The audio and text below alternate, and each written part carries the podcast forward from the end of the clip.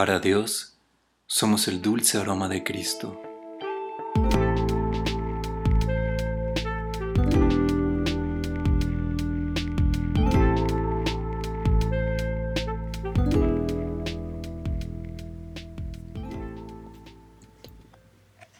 Yo creo que el amor se puede oler y creo que de todos los cinco sentidos que nuestro Dios nos ha dado, el olfato es uno de los que más nos puede hacer recordar. Es curioso cuando uno está ocupado en cualquier cosa y de repente tu nariz capta un aroma que te hace recordar a alguien, como que casi casi te paraliza, como si quedándote quieto pudieras hacer que esa persona esté contigo sin estar realmente a tu lado. Así se siente el amor en el sentido del olfato, al menos para mí, ¿verdad? Es un poco irónico, ¿no crees? Que los olores no son tangibles, no pueden palparse con nuestras manos y aún así parecen tan vivos.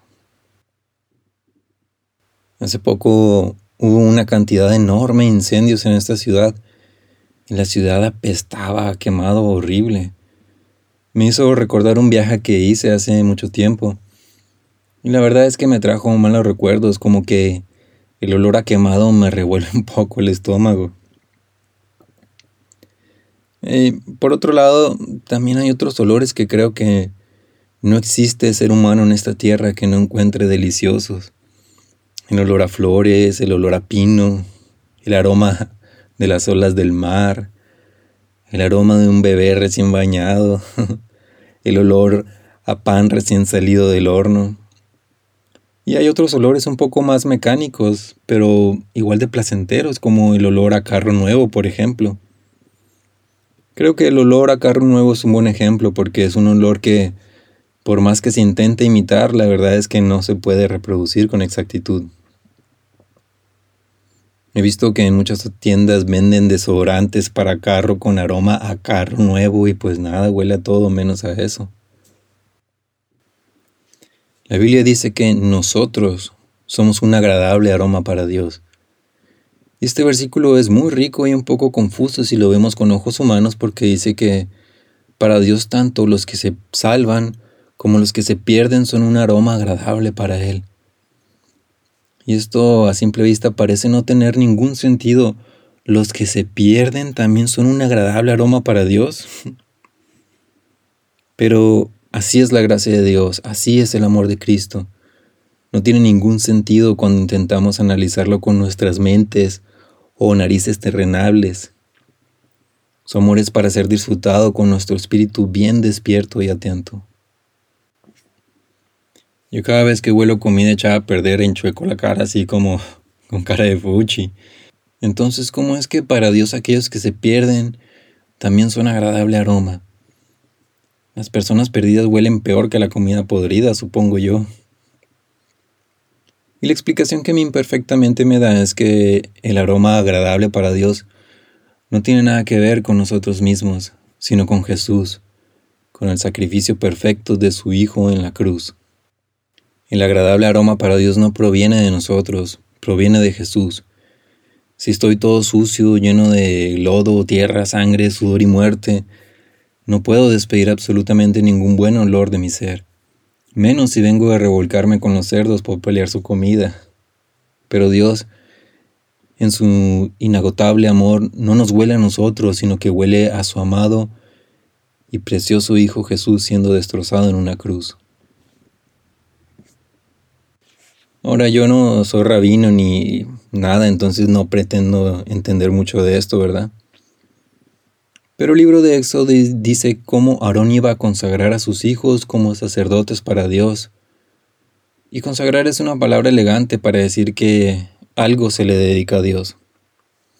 El asunto es que Dios le dice a Aarón que para que sus hijos puedan ser sagrados y puros, tome un becerrito y dos corderitos y luego los despedace.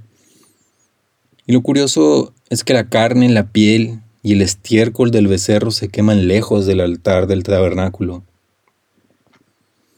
y se quemaban allá lejos porque esta carne, piel y estiércol del becerro representaban el pecado. Pero uno de los corderitos se quema en el altar mismo, y ese corderito es el que despide un agradable aroma para Dios. El cordero tenía que ser perfecto, sin defecto alguno, justo como Cristo. El becerro que se quemaba lejos era como nosotros somos hoy en día, lleno de carne, errores, pecados, estiércol. Pero Cristo es el Cordero de Dios, perfecto, lleno de gracia y amor por nosotros él es quien despide ese dulce aroma para Dios, el aroma del amor. Creo que este ritual del Antiguo Testamento habla de Cristo y de cómo solamente el sacrificio de su Hijo, el Cordero de Dios, es el único que puede darle placer a Dios. Cada vez que Dios huele el aroma de su Hijo, le recuerda cuánto nos ama. Por eso yo digo que el amor se puede oler. Dios huele a Jesús y piensa, cuánto los amo a todos ellos, cuánto los amo a todos ellos. El problema con nosotros es que muchas veces mm, somos nosotros los que queremos oler bien para Dios. Sin duda tenemos buenas intenciones, ¿verdad? Pero entre más perfume nos echamos tratando de santificarnos con nuestras propias obras, lo único que hacemos es ensuciar el dulce aroma de Cristo. Pablo decía que todas sus buenas obras olían a basura. Creo que las mías huelen a baño público. Gracias a Cristo desaparece por completo mi olor podrido y lo reemplaza por un olor hermoso. Muchas veces somos como el desodorante de carro, tratamos de oler bien, pero nunca vamos a poder imitar el olor de Jesús. Y lo bueno es que no tenemos por qué preocuparnos por cómo olemos, ya Jesús es el dulce aroma que Dios huele en nosotros.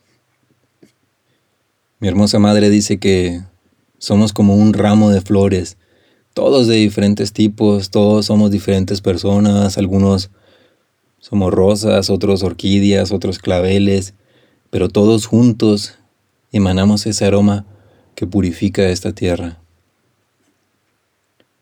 Recuerda, Cristo es nuestro aroma. Dios nos huele y olemos precioso. Le recordamos a su Hijo, le recordamos al amor perfecto. Dios nos huele y nos recuerda con amor. Olemos a amor.